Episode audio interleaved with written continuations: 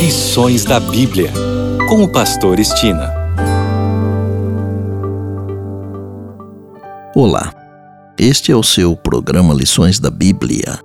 Neste trimestre que vai de outubro a dezembro, estamos estudando a missão de Deus, minha missão. O assunto da semana é Missão em favor dos não alcançados, parte 1. E o tema de hoje é Cruzando uma linha.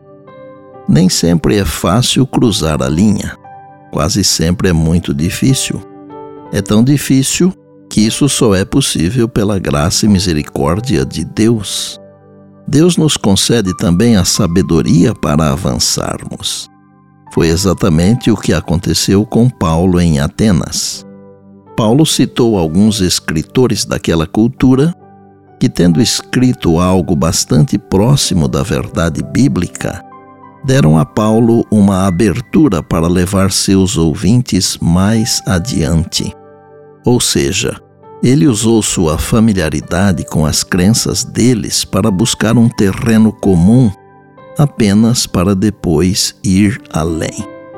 Sem dúvida, ao buscar alcançar os outros, ter familiaridade com o que eles acreditam e buscar pontos em comum pode ser um método poderoso de alcançar as pessoas. Note também que Paulo usou esse terreno comum com eles para ir aonde queria. A ressurreição de Jesus e a esperança que ela oferecia a todos eles. Lucas descreveu as reações às palavras finais de Paulo sobre a ressurreição.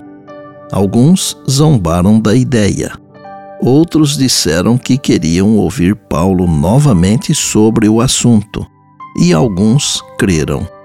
O que é fundamental nessa história para os nossos propósitos é que todos eles ouviram. E essa era a esperança de Paulo desde o início. Sabemos que algumas pessoas rejeitarão o Evangelho, mas devemos fazer todo o possível para garantir que, antes de o rejeitarem, entendam o que estão rejeitando.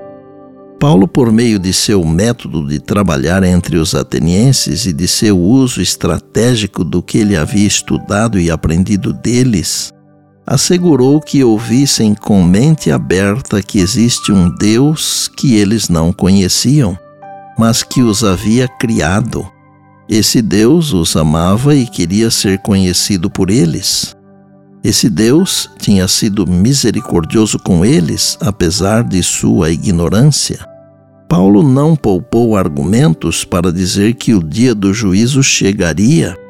O que Paulo ensinou sobre a ressurreição de Cristo poderia ser verificado com evidências. Depois que as pessoas ouviram e compreenderam a mensagem, tiveram que escolher por si mesmas se a rejeitariam por completo ou se investigariam mais. Entre os que ouviram as palavras de Paulo, alguns foram convencidos pelas verdades apresentadas, mas não quiseram se humilhar para conhecer a Deus e aceitar o plano da salvação. Nenhuma palavra eloquente nem a força de argumentos pode converter o pecador.